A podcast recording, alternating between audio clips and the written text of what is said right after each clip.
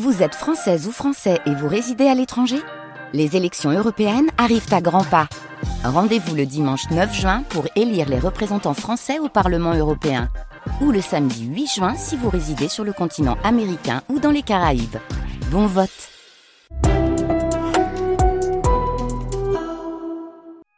Tout l'été, les grandes traversées de France Culture, chaque matin de 9h05 à 12h30. Antoine Douanel, Antoine Douanel, Antoine Douanel, Antoine Douanel, Antoine Douanel, Antoine Douanel, Antoine Douanel, Antoine Douanel, Antoine Douanel, Antoine Douanel, Antoine Douanel, Antoine Douanel. On va pouvoir y aller. Alexandre, vous êtes prêts Julie Bon, moteur Moteur Allons-y, Séverine. Grande traversée, François Truffaut. Pamela Francis, troisième. Une série proposée par Serge Toubiana.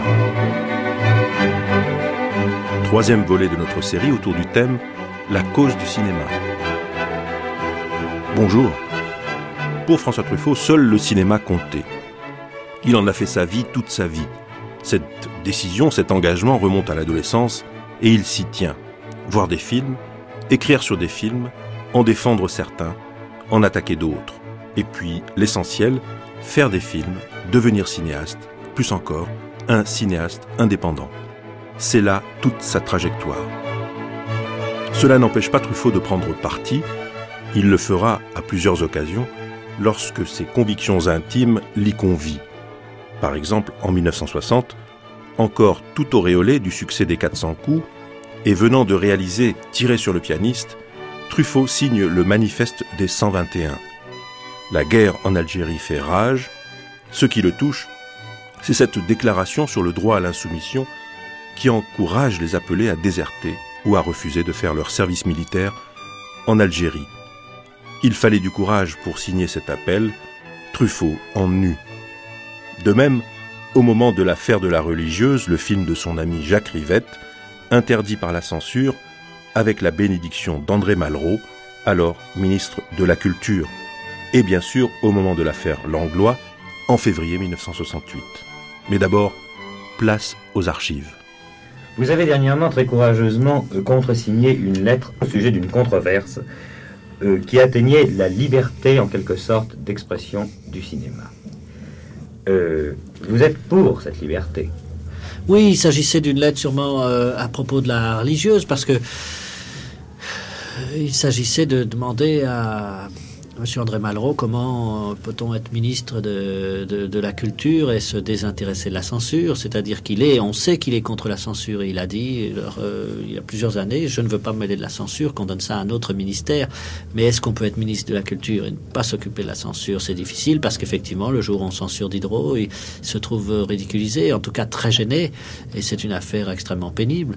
Ce que je souhaite, ce que j'espère, c'est qu'il ne s'estime pas dédouané sous prétexte que le film est passé un soir au Festival de Parce que euh, cette soirée euh, gratuite n'amortit absolument pas le coût du film et, et, si le producteur se retrouve dans un mois en faillite parce qu'il devra rembourser tout l'argent que ce film a coûté, ce sera quand même une chose assez lourde sur la, sur la conscience de tous ces gens-là, parce que ce n'est pas juste, surtout après les avoir laissés quand même faire le film en leur donnant euh, des encouragements, s'exagère, mais en, en, tout cas en leur donnant des garanties avant sur simplement l'austérité et le sérieux du scénario. Et là, je, je crois qu'hier à Cannes, tout le monde s'est rendu compte qu'il s'agissait d'un film très digne.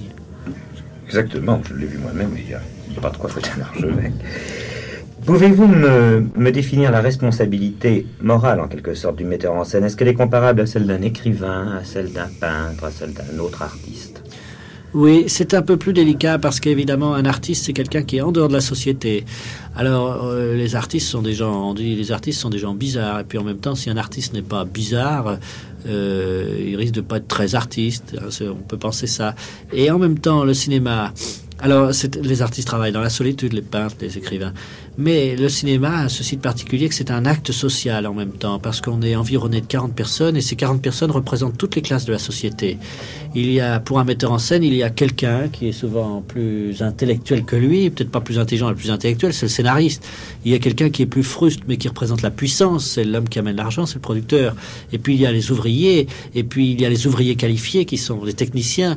Et alors finalement, il faut arriver quand même à, à donner des ordres à tous ces gens-là, pratiquement ou sinon leur donner des ordres, du moins créer une ambiance de travail qui fait que chacun va donner le meilleur de lui-même. Donc c'est vraiment un acte social. Et en même temps, un artiste étant quelqu'un en dehors du social, euh, tout, tout, le problème est là. Tout le problème est là dans cette espèce de jeu, de, de bonne ambiance à créer. En même temps, il faut garder son originalité, ce qui fait qu'on n'est pas comme les autres, parce que si on est comme les autres, sûrement on ne peut pas apporter aux autres. Et pour moi, c'est ça le paradoxe du cinéma. Et en même temps, si on est trop original, eh bien, on n'a pas le contact. Si on ne, si on n'a pas le contact avec les acteurs, si on ne sent pas les choses, par exemple, je sais qu'il y a des gens qui donneront à un acteur des indications intimes et qui lui donneront à voix haute devant 30 personnes. L'acteur sera paralysé parce que c'est une chose qu'il fallait aller lui dire dans un coin. C'est une question d'intuition.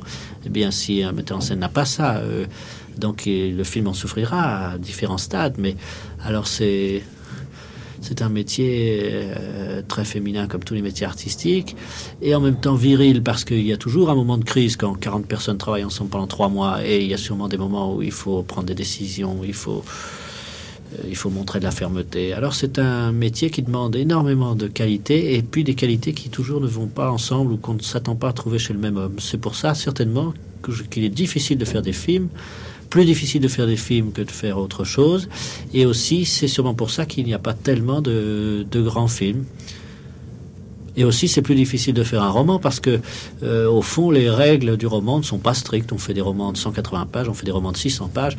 Tandis qu'un film, que vous racontiez une histoire comme Jivago, qui doit se passer sûrement sur 40 ans, ou bien une histoire comme le vieil homme et la mer qui doit se passer en une journée, eh bien vous avez quand même le même temps pour la raconter. Alors c'est euh, à ce moment-là, on rejoint plutôt des règles de, poésie.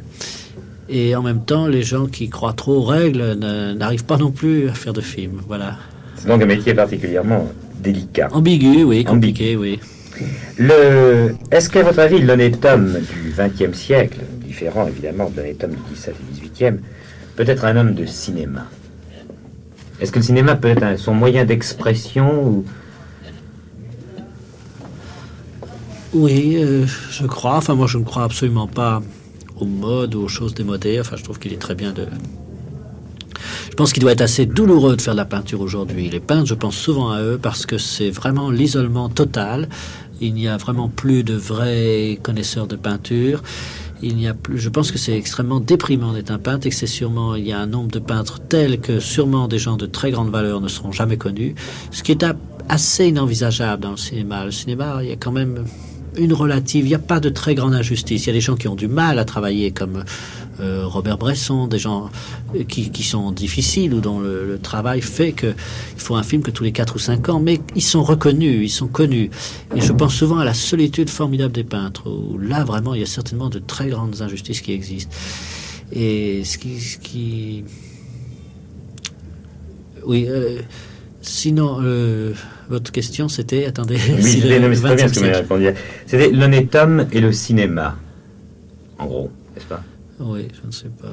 Je ne sais pas, sûrement. C'est un, oui, oui, c'est un art de maintenant. Moi, l'avantage que je vois dans le cinéma, euh, c'est que c'est un art très pudique. Je ne sais pas comment dire ça, mais euh, vous voyez, quand vous faites une belle phrase, ben, vous êtes un écrivain qui fait une belle phrase. Quand vous faites euh, un tableau euh, à effet ou je ne sais quoi, vous êtes quelqu'un qui a fait un tableau à effet. Tandis que quand vous faites un beau plan, eh bien vous avez l'impression, vous pouvez toujours donner l'impression que c'est pas vous qui l'avez fait, que euh, à ce moment-là le soleil était là derrière les arbres et puis on a tourné. Ma foi, c'est ça que je trouve beau, c'est cette espèce d'anonymat. Moi, ça me plaît beaucoup que les choses dans le cinéma ont l'air d'être faites par hasard, parce que comme le cinéma est né au fond de l'actualité, de, euh, Louis Lumière a mis sa caméra devant son usine et puis il a filmé ses ouvrières qui sortait à 11h30, eh bien, ça n'a pas beaucoup changé.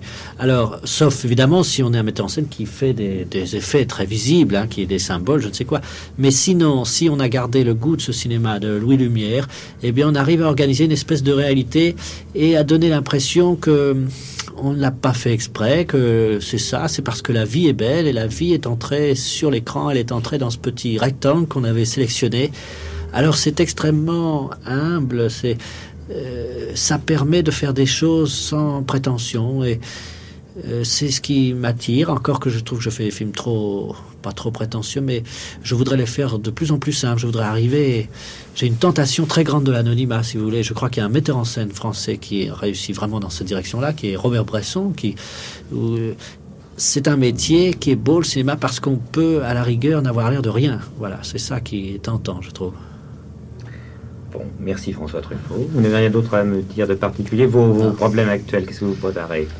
Oh non, non, non, non. Ça, non, vous ne m'en parlez pas. tout ça est flou. Bon, non. le reste aussi était flou, mais enfin... Non, pas du tout.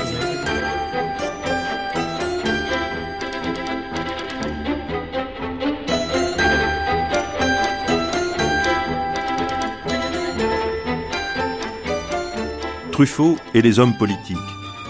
Il s'y intéresse et les regarde comme des acteurs, bons ou mauvais. Comment joue-t-il la comédie? Son regard est plutôt sévère, surtout lorsque les ministres censurent des films.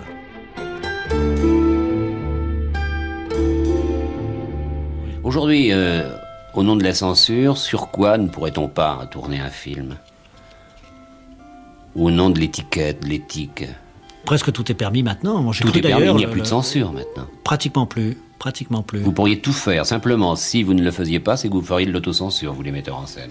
Ah oui, mais c'est normal de faire de l'autocensure. Si on m'apporte euh, une histoire avec une petite fille de 9 ans qui se fait violer, là, je, renvoie le scénario fâché. Je veux dire que ça, je dirais, je ne veux pas toucher à des choses comme ça. Donc, forcément, il y a une espèce d'autocensure. Il y a, il y a surtout la puissance de l'image qui vous oblige à une certaine responsabilité. Euh, on n'a pas envie d'être un cinéaste abusif. On a, on a, en fait, on n'a jamais envie d'abuser. il y a des choses qu'il ne faut pas montrer au cinéma. Oui, il faudrait avoir vraiment la nécessité de les montrer, et même à ce moment-là, il y aurait probablement une façon indirecte de le faire si c'est vraiment euh, nécessaire au propos. Montrer à tout prix, c'est se forcer, c'est entrer dans une mode. Ça n'est pas répondre à un appel. Je ne sais pas. Je crois qu'on ne doit pas se forcer quand on filme les choses. On doit filmer des choses qu'on ressent, des choses que. J'ai jamais pu filmer quelqu'un qui donne des coups de pied dans le ventre à un autre parce que je me dirais, bah d'abord, est-ce que j'accepterais de les recevoir? Est-ce que j'accepterais d'en donner? Non. Alors pourquoi est-ce que je vais filmer ça? Enfin, vous aimez le cinéma et on le sait, François Truffaut, mais les autorités, le gouvernement aiment le cinéma aussi? Non, non, non. Le C'est ainsi dans tous les pays. Ah, je ne sais pas. Le gouvernement aimait le cinéma euh, autrefois parce qu'il y avait les actualités françaises et que chaque ministre espérait qu'on verrait sa bobine sur les actualités françaises. Mais depuis que les, politiciens peuvent se faire voir à la télévision, ils ont le plus grand mépris pour le cinéma. Il y a un homme qui aime beaucoup le cinéma, c'est le prince Yanouk, parce qu'il tourne des films d'une heure et demie que personne ne voit, je crois, sauf sa famille, ses familiers, mais des vrais films avec scénario, fiction, des acteurs.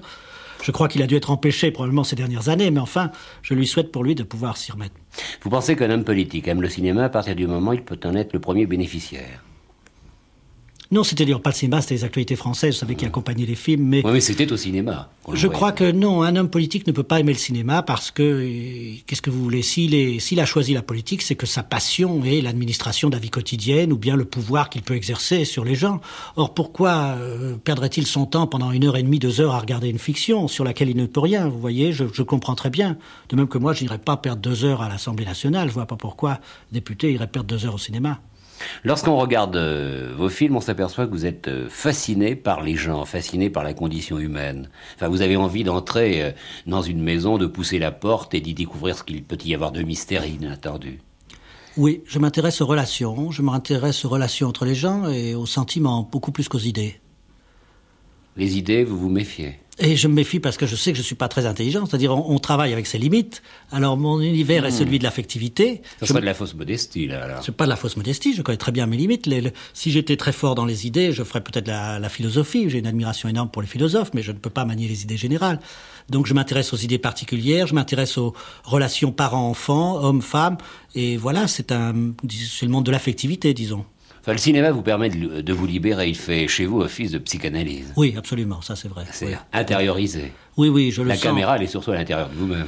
Oui, parce que je filme souvent des choses sans savoir ce que ça veut dire, et après, un jour ou l'autre, des étudiants font une thèse, euh, je suis amené à la lire, et je me dis, mais mon Dieu, c'est vrai, j'ai traité trois fois cette situation-là, deux fois celle-là, et je ne m'en étais pas rendu compte. J'arrête même, je ne lis pas ces choses-là deux fois, parce que j'ai peur que ça m'empêche d'avancer et de travailler. Mais enfin, c'est évident qu'on se sert des scénarios pour euh, se libérer. Après l'affaire de la religieuse, l'affaire Langlois. Revenons en 1968 nous sommes en février.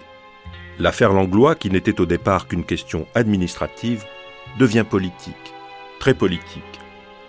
l'État, par la voix d'André Malraux, a décidé de mettre le fondateur de la Cinémathèque sur la touche, accusé d'être un mauvais gestionnaire. La réaction des cinéastes sera immédiate. Alerté par Truffaut, qui fait partie du conseil d'administration de la Cinémathèque, de nombreux cinéastes dans le monde entier se mobilisent. Nous sommes en février 1968, puis en mars. Le mois de mai approche. Marie Epstein, collaboratrice d'Henri Langlois. J'étais toute seule vers 4-5 heures à la cinémathèque quand est arrivé un commando de 4 ou 5 personnes conduites par Barbin pour occuper les locaux de la cinémathèque qui se trouvaient à l'avenue de Messine. Et M. Barbin est entré chez moi en disant Je suis le nouveau directeur de la cinémathèque. Et je suis restée bouche bée et il m'a dit Oui, parce que maintenant, l'époque de la baignoire est finie il faisait allusion à la fameuse baignoire où Langlois mettait les films qu'il avait acquis avec ses économies. L'époque de la baignoire est finie, c'est maintenant l'époque de Chaillot. Et j'ai dit tout naturellement, tout simplement et très gentiment, et qui a conduit la cinémathèque de la baignoire à Chaillot? Et il m'a répondu très gentiment, mais c'est Langlois.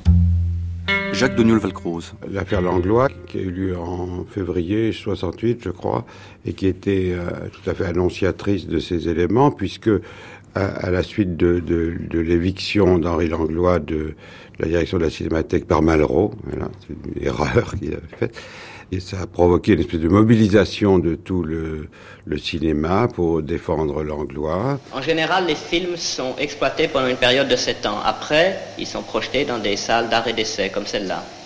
Si parfois leur vie peut se continuer, c'est grâce à Henri Langlois qui, à la Cinémathèque française, se charge de leur conservation. Et si vous avez choisi de venir voir le film que vous voyez ce soir, et, ou si vous avez l'habitude de revoir les films que vous aimez, vous êtes donc forcément des amis de la Cinémathèque.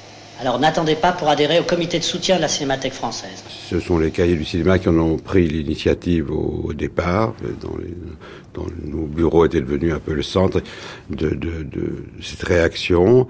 Et, Truffaut avait joué un rôle très très important euh, là-dedans. Et ça a provoqué des manifestations. Il y en a eu deux principales. Une... Euh, du palais de Chaillot. Il y a eu, donc c'est la première on a vu des, des, CRS dans la rue, des heurts. Je crois qu'il y a certains cinéastes qui ont été un peu blessés, comme Rivette, comme ça. Et ça a été une grande manifestation, vraiment, qui a complètement bloqué le quartier. Et puis il y a eu une autre manifestation qui est intéressante pour, pour un détail que je vais vous dire, c'est qu'il y en a eu une autre devant le siège administratif de la Cinémathèque qui, à cette époque, était rue de Courcelles. On avait aussi une manifestation, une espèce de, de, de bloquer la rue devant, on appelle ça un sitting, je crois. Et euh, ça a duré que ça a duré. Puis à un moment, on a, on a trouvé, nous, les cinéastes, c'était suffisant.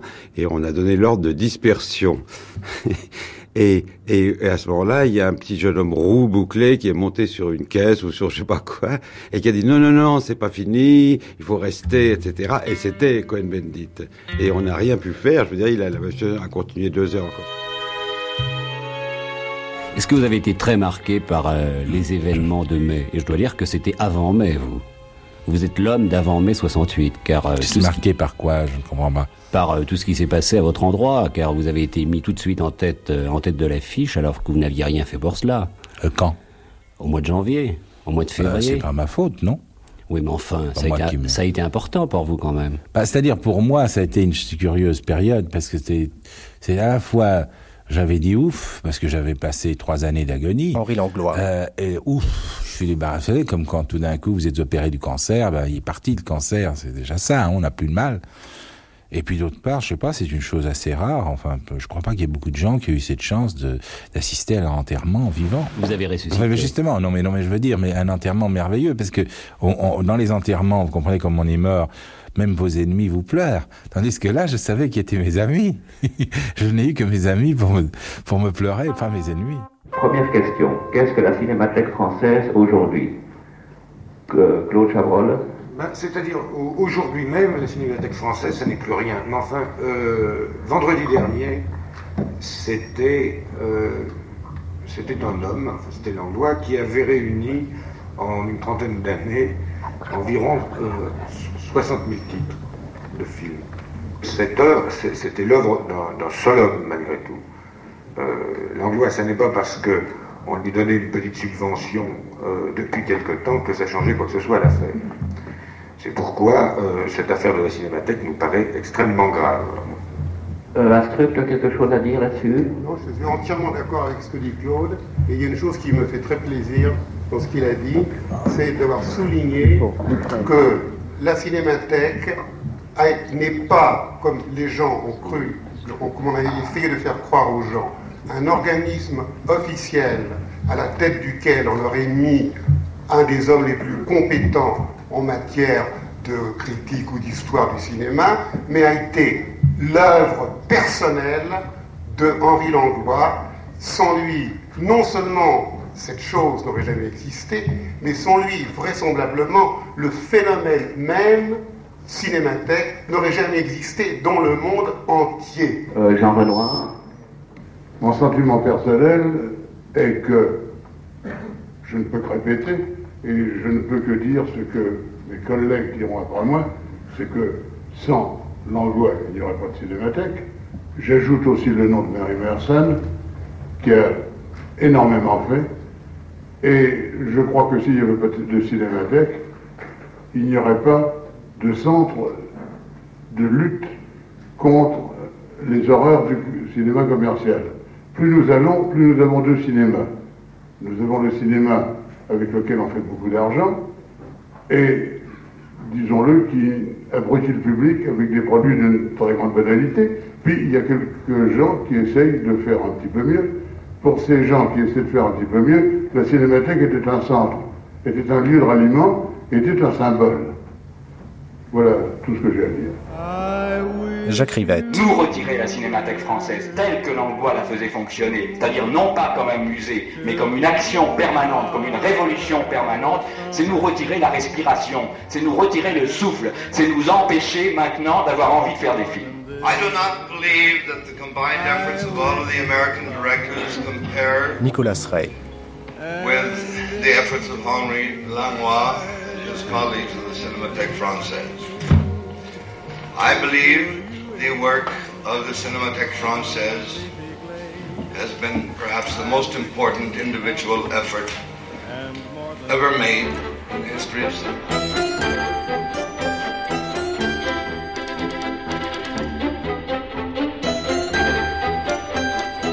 En mai 68, les cinéastes engagés contestent l'organisation du cinéma, et souvent de manière radicale. Le Centre national du cinéma est violemment remis en cause. Question numéro 2. Qu'est-ce que le centre du cinéma aujourd'hui? Euh, C'est moi qui vais commencer à répondre à cette question. Jean-Luc Godard.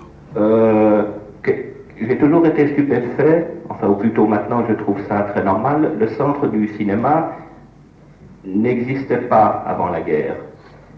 Il a été créé à la demande des Allemands par Vichy. C'est un des rares organismes qui, après la libération, soit resté.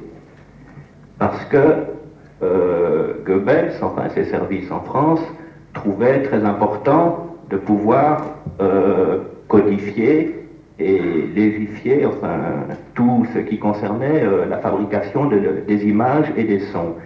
À la libération, on a continué à... Le gouvernement trouvait ceci très commode. Je me souviens que quand j'ai commencé à faire du cinéma, quand j'ai voulu commencer à en faire, je suis très naïvement allé chez Kodak acheter de la pellicule.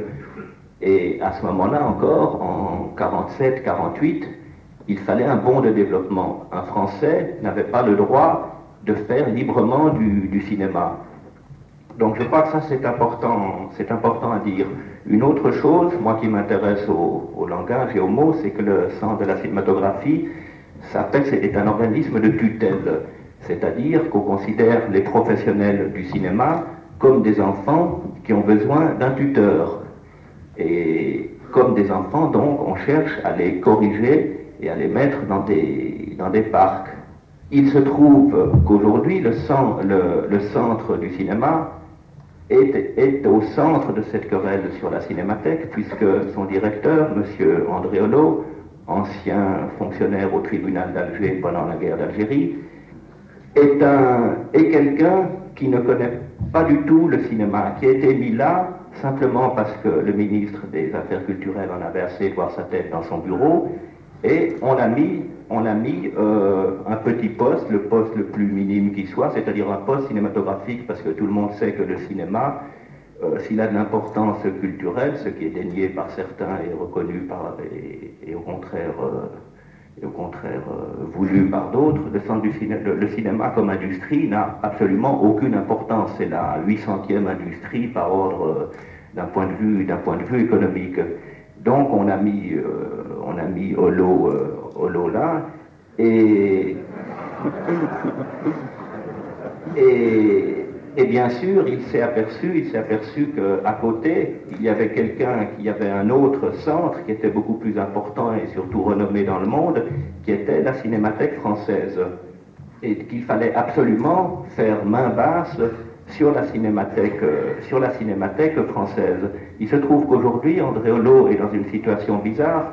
Son prédécesseur, Fourré-Cormeret, était quelqu'un qui était détesté par, le, par les metteurs en scène, par exemple, mais beaucoup aimé par les producteurs. Aujourd'hui, André Holo est à la fois détesté par les metteurs en scène et également par les trois quarts des producteurs et des exploitants qui sont également nos, nos ennemis, mes ennemis à moi, par exemple les exploitants, et il y a qu'un jour, les exploitants réclamaient la suppression du centre du cinéma.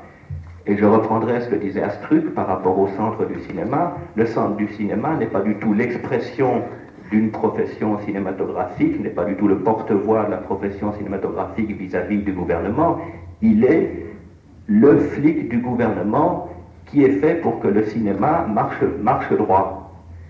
Et bon, ben, moi j'en ai assez dit. Est-ce que quelqu'un a envie de dire quelque chose là-dessus?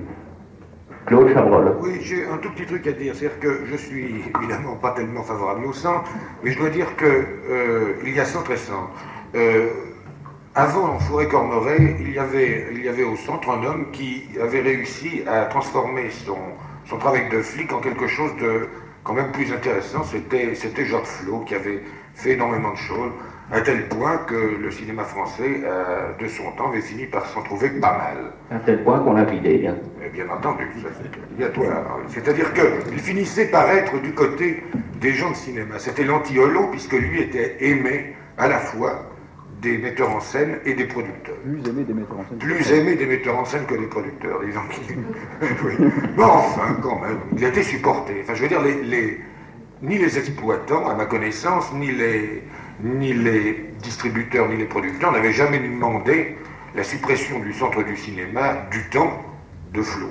Alors qu'effectivement, ils l'ont demandé du temps de l'homme. Et encore l'a demandé vraisemblablement d'ici peu. Alexandre Astruc Oui, je voudrais euh, répéter une chose que euh, Godard a dit quand il dit qu'il y a deux centres. Et qu'il dit qu'il y a eu le centre du cinéma et puis il y avait le centre du cinéma de l'emploi. Alors qu'est-ce que c'est qu'un centre de cinéma? Qu'est-ce que c'est? Quelque chose qui veut aider le cinéma Pour aider le cinéma, on peut l'aider de plusieurs façons. On peut l'aider matériellement. On peut l'aider d'une façon culturelle, c'est-à-dire euh, en permettant à des gosses comme nous étions d'aller voir euh, un jour l'aurore ou des choses comme ça, et sans langage on l'aurait vu. Et puis on peut même l'aider matériellement. La première idée que l'Anglois a eue, ça a été d'essayer justement de faire ce que le centre a fait après, je ne dis pas donner des subventions, mais de donner de la pellicule 16 mm à des gens pour qu'ils puissent tourner. Et même de donner à bouffer à des metteurs en scène qui n'avaient pas un rond. Euh, la caisse de la, de, de, avenue Messine, quand on n'avait pas un sou, on passait et on, on, ils vous donnaient 500 francs. Pourquoi? C'est vrai.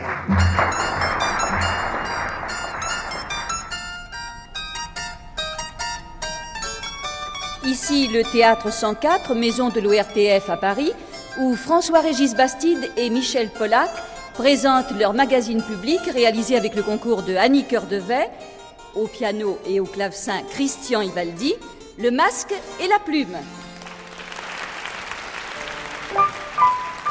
Jean-Louis Bory est écrivain, il est aussi critique de cinéma au Nouvel Observateur.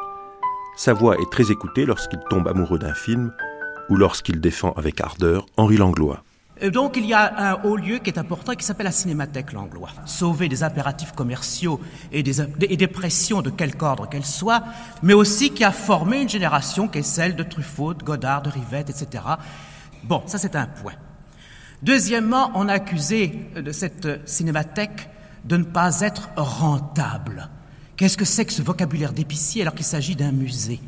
Donc pour un pays qui veut, qui tient énormément, et il a raison, à la grandeur et au prestige, avec des majuscules, pour une fois qu'on a quelque chose qui, de la vie de tous les spécialistes à travers tout le monde, est la première chose du monde, et qu'est la cinémathèque française, c'est indiscutable, encore plus indiscutable que M. Jean-Claude Killy. Par conséquent, il est bien évident qu'à ce moment-là, quelles que soient ses imperfections de détail, c'est merveilleux, il faut l'entourer d'amour, il faut lui donner tout le fric possible pour que ça continue comme ça. D'autant plus que la rentabilité de la cinémathèque Langlois, bon, je voudrais bien savoir quelle est la rentabilité de la comédie française, du musée du Louvre, ça place sur ce plan-là. Et mon Dieu, le déficit, ça doit coûter un petit mystère, on vient d'en vendre plein à la Belgique. Alors un mystère de plus ou de moins, on peut le donner à Langlois. D'autre part, la rentabilité puisque, le vocabulaire en est là, puisqu'il s'agit de gros sous, puisqu'il s'agit de comptabilité, puisqu'il s'agit de dire que les registres n'étaient pas bien tenus. Bon, ah ben, je voudrais savoir la rentabilité de la bombe atomique. Merci Jean-Louis Maury.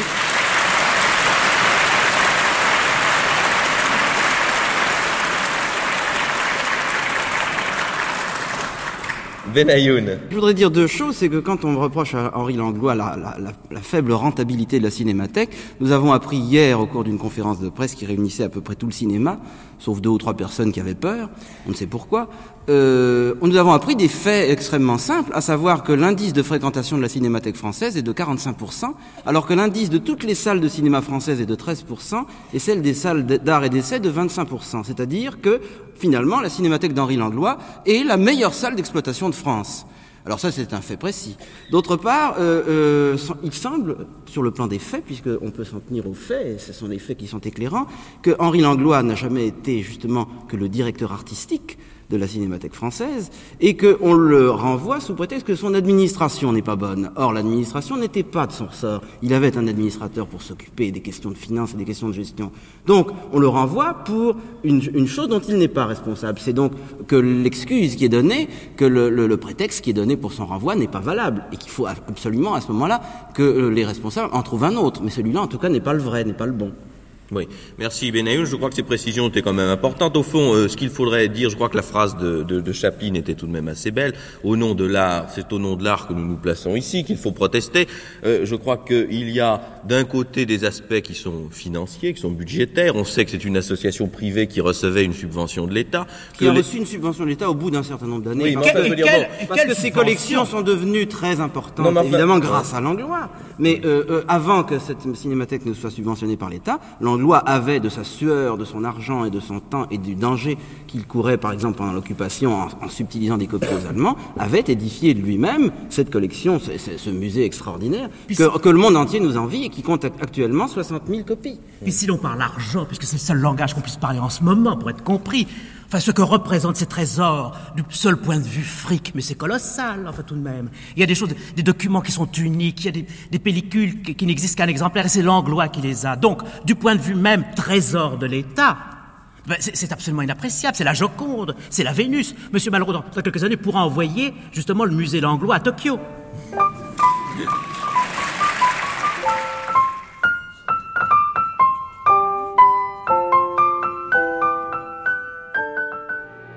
Jean-Pierre Léo. Comme tous les hommes hantés. Henri Langlois divisait le monde, les gens, les événements en deux blocs. Premièrement, ce qui est bon pour la cinémathèque. Deuxièmement, ce qui n'est pas bon pour la cinémathèque. Même si vous le fréquentiez depuis dix ans, il ne perdez pas de temps à vous demander des nouvelles de votre santé ou de votre famille, car les notions même de santé et de famille ne pouvaient se rapporter qu'à la santé de la cinémathèque, la famille de la cinémathèque.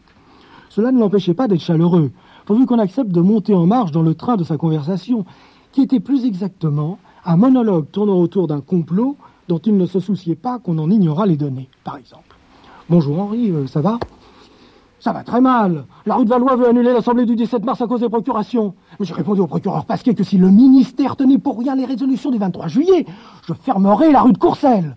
Je convoquerai les membres de la sous-commission pour leur lire le rapport Novak de la FIAF consécutif à la résolution 35 bis du manifeste de Locarno. Et puis j'ai chargé Victor de dire à Bascaf qu'on ne fera pas le 11 mars le coup du 29 avril.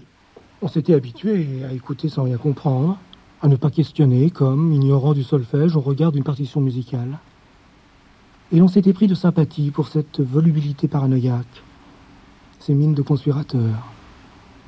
On en blaguait entre nous jusqu'au moment où, en février 1968, il a paru que tout cela était fondé.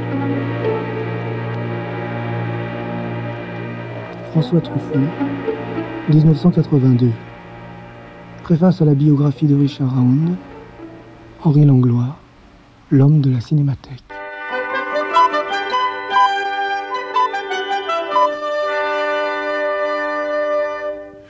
Pierre Charpentier, le journal d'interactualité.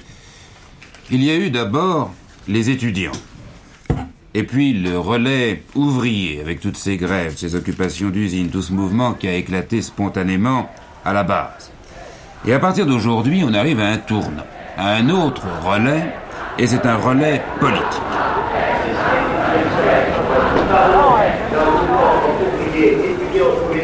D'accord, mais il est évident que les ouvriers en ce moment, ils sont, ils sont ils travaillent.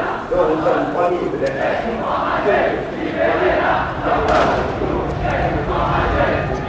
Mai 68. Les manifestations d'étudiants rejoignent celles des ouvriers en grève. La contestation règne.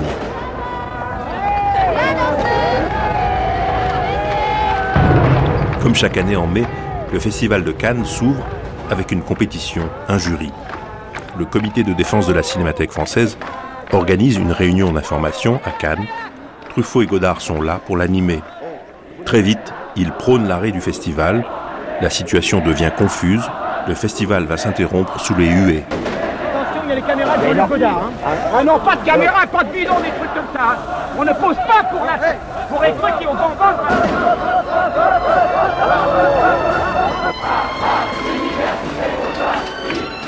Rares étaient les invités de M. Barclay dans la foule qui se dirigeait le samedi matin vers la salle Jean Cocteau, donc la petite salle du Palais, à la conférence de presse organisée par le comité de défense de la Cinémathèque. Alors je vais vous lire une motion qui a été rédigée cette nuit à l'école de Vaugirard C'est François Truffaut qui parle. par, l'ensemble de- par un ensemble de cinéastes et techniciens français. L'Assemblée d'information et d'action du cinéma français, rassemblant le 17 mai 1968 plus de 1000 professionnels réunis à l'École nationale de photographie et de cinématographie de la rue de Vaugirard, investi par ses élèves depuis le 15 mai 1968, demande à tous les réalisateurs, producteurs, distributeurs, acteurs, journalistes, membres du jury présents à Cannes de s'opposer en collaboration avec leurs homologues étrangers par les moyens qui leur sont propres à la continuation du festival afin de montrer leur solidarité avec les travailleurs et étudiants en grève, de protester contre la répression policière et d'exprimer par là leur volonté de contester le pouvoir police et les structures actuelles de l'industrie cinématographique. C'est signé les États généraux du cinéma français. Même, Milos Forman, tchèque, présenté au feu les pompiers. tous les problèmes, je comprends une chose qu'il faut que je retire mon film de compétition. Bravo Entre-temps, Alain René avait pu téléphoner pour signaler que bloqué par la grève à Lyon, il retournait à Paris avec son film. Je passe la parole à Claude Lelouch. Bien, je retire les Gauloises bleues et 13 jours en France. Bravo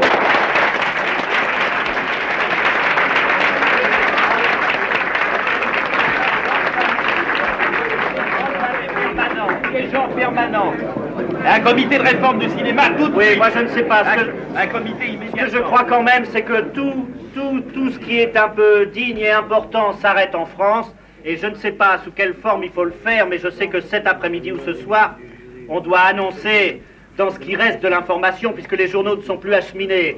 Mais il faut que les radios au moins annoncent euh, que le Festival de Cannes est arrêté. Ou si on n'annonce pas qu'il est arrêté, il faut qu'il soit considérablement transformé pour que l'information soit nette et précise.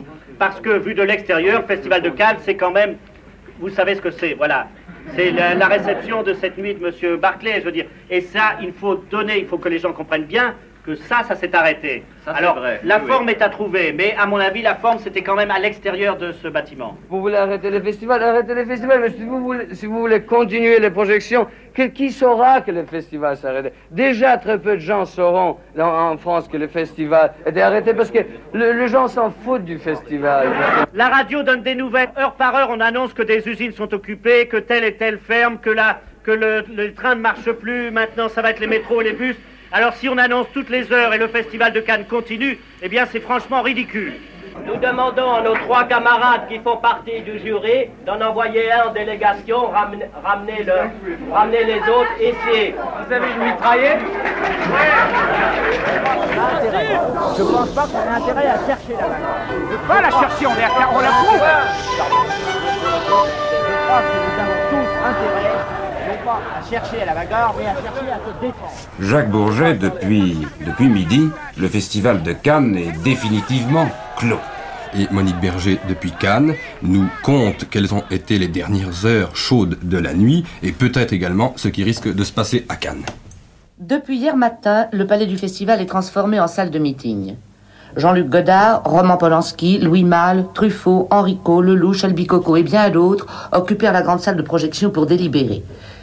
Délibération assez houleuse puisque aucun de nos cinéastes de génie ne se trouvait d'accord. Claude Lelouch paraissait le plus calme, Jean-Luc Godard, à son habitude, traitait tout le monde d'imbécile. Mais on apprenait peu à peu que Monica Vitti, Roman Polanski, Louis Malle et Terence Young donnaient leur démission du jury. Les seuls professionnels du cinéma, en somme, quittaient le jury et M. Chanson, président, déclarait donc ne plus pouvoir assumer ses fonctions. L'assistance alors va décider de quitter la salle Jean Cocteau et d'aller occuper la grande salle où la foule devient de plus en plus nombreuse.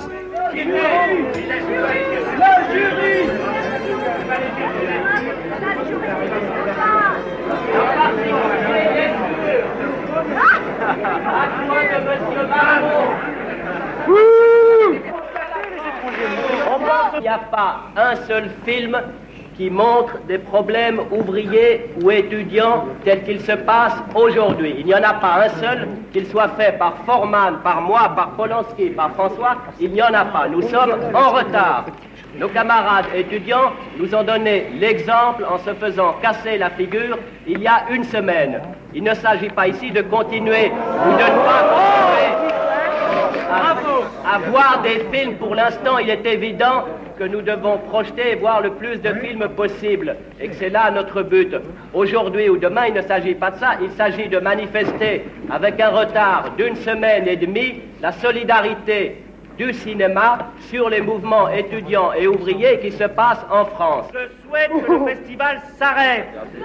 Oui, mais... Vous parle solidarité avec les étudiants et les ouvriers et vous me parlez travelling et gros plans.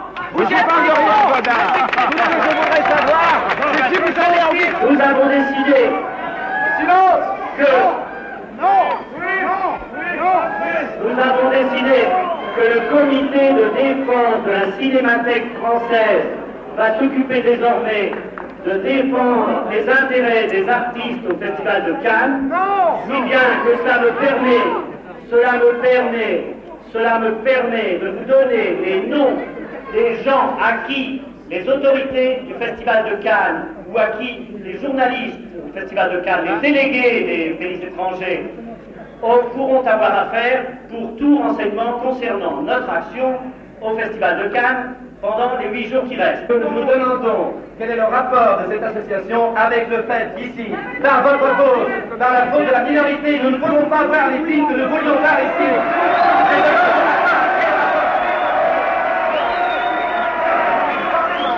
La cinémathèque a été fermée pendant un mois et pendant un mois, on ne pouvait pas non plus voir les films qu'on souhaitait voir et maintenant, on les verra. Quand le comité de défense de la cinémathèque française a été créé, il a engendré, comme toujours, une espèce de contre-comité, ou du moins une autre association à laquelle je vous propose de vous adresser et qui représentée ici à Cannes, c'est l'association des amis de Pierre Barbin. C'est vrai Je propose que le comité de défense de la cinémathèque française devienne le comité de défense du cinéma français. Le tour sera Alors je vais vous dire un petit communiqué. Les circonstances ne permettant pas d'assurer les projections dans des conditions normales, le conseil d'administration du Festival international du film décide d'arrêter le festival. Je précise donc que le Festival de Cannes est dé- définitivement clos, pas de projection libre. Une autre information concernant le cinéma, ce matin les techniciens du cinéma se sont réunis à la Bourse du Travail et se sont déclarés en grève d'une façon illimitée. Ils ont constitué un comité de grève. Eh bien, nous terminerons ce journal avec ces nouvelles du cinéma, nos prochaines informations à 14h. Et voilà, les dés sont jetés. Y aura-t-il un festival du cinéma à Cannes l'année prochaine?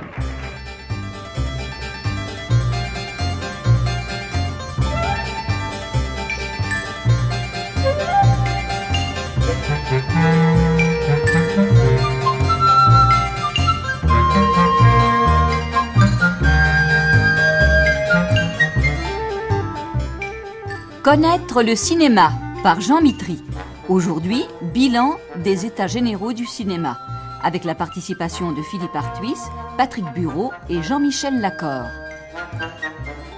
Mesdames, Messieurs, après ces six semaines d'interruption, pour les raisons que vous savez, notre émission reprend donc aujourd'hui. En vérité, c'est la dernière de la saison, puisque nous entrons maintenant dans la période des vacances. Mais nous avons voulu consacrer cette dernière émission de la saison à une question éminemment cinématographique. Que s'est-il passé dans le cinéma pendant ces six semaines de grève? Je pense précisément que les gens de cinéma ont fait beaucoup de choses. Ces journées de grève ont été, dans un certain sens, bénéfiques, en ce sens qu'elles ont permis à des gens de cinéma qui ne s'étaient pas rencontrés depuis fort longtemps de se retrouver, de se réunir en vertu d'un élan collectif qui ne s'était pas rencontré dans le cinéma, malheureusement depuis fort longtemps, et à la faveur de cet élan collectif, d'examiner ensemble une quantité de problèmes qui étaient pendants depuis un grand nombre d'années.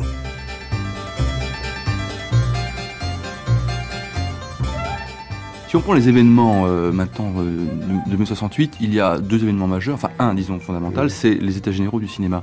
Alors est-ce qu'on peut parler un petit peu très brièvement de, du contenu des débats, si vous voulez, des États généraux du cinéma, et d'autre part euh, des, des, des, suites que ça a pu avoir? Il y avait des projets oui, un peu fantaisistes oui, à l'époque. Oui, je crois qu'il y avait une dizaine de projets comme ça, dont la plupart étaient totalement utopiques. Je veux dire, qui, qui demandait le cinéma gratuit. Euh, Jacques Doniol Valcroze. Et au fond, le, le but, c'était que chaque euh, cinéaste ou chaque apprenti cinéaste puisse faire le film qu'il voulait, quand il voulait, avec les moyens qu'il qu voulait. C'était euh, complètement utopique. Alors il y avait d'autres projets qui l'étaient moins, et si vous voulez, qui ont, qui ont débouché euh, sur euh, la fondation de la SRF, de la Société des réalisateurs de films, que nous avons fondé avec un certain nombre de cinéastes. Il y en avait beaucoup, savez, ça allait de, de, de Carnet à Lelouch, Louis Malle. Et là, il s'est créé une espèce d'union des, des, des cinéastes, et qui a eu plusieurs résultats importants. Le, le premier, c'est que le cinéma, au fond, est dirigé par le Centre national de la cinématographie, qui dicte tous les règlements, qui, gère le cinéma. Et en fait, jusqu'à cette époque, il y avait donc aussi au centre du cinéma un certain nombre de commissions, alors tout à fait administratives, qui siégeaient. Et toutes les, branches de la profession étaient représentées dans ces commissions, sauf les metteurs en scène. Ce qui, est, extraordinaire.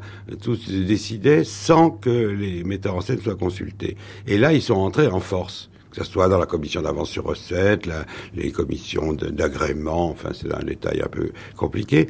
Les, les cinéastes sont entrés en force là-dedans et ils y sont toujours. Et puis, la conséquence aussi de la SRF, c'est d'avoir créé à partir de 69, la quinzaine des réalisateurs à Cannes. Et, la quinzaine des réalisateurs, qui a débuté très très modestement, on n'avait pas d'argent, etc., est devenue une espèce de manifestation complètement indispensable au festival et a profondément modifié le, le, le festival.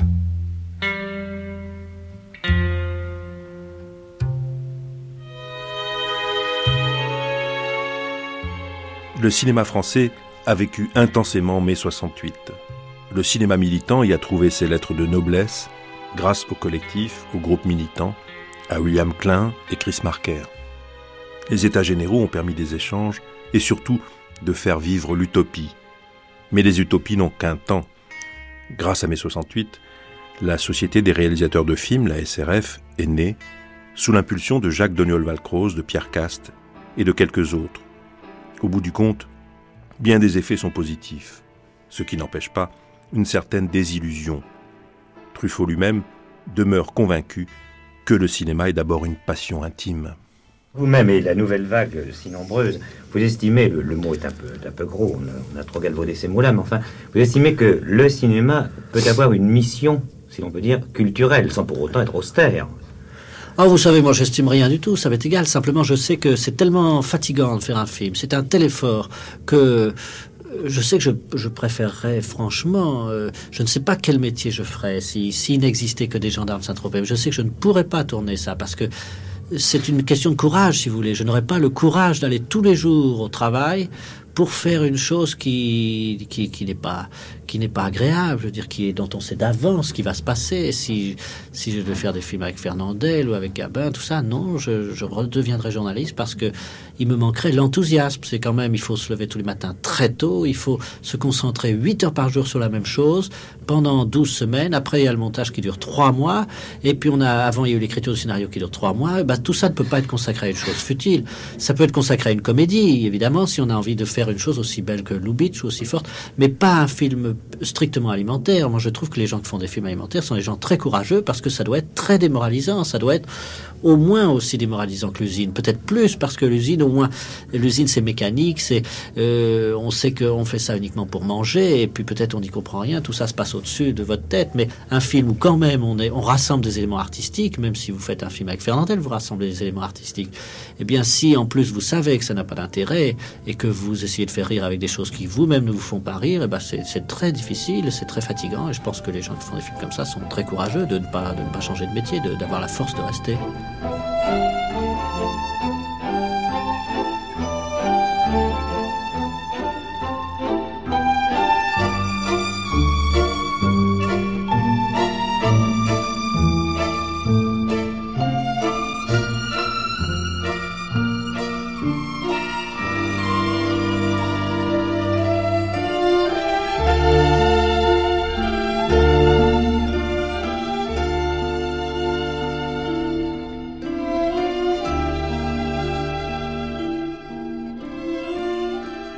Cette première partie consacrée aux archives se termine.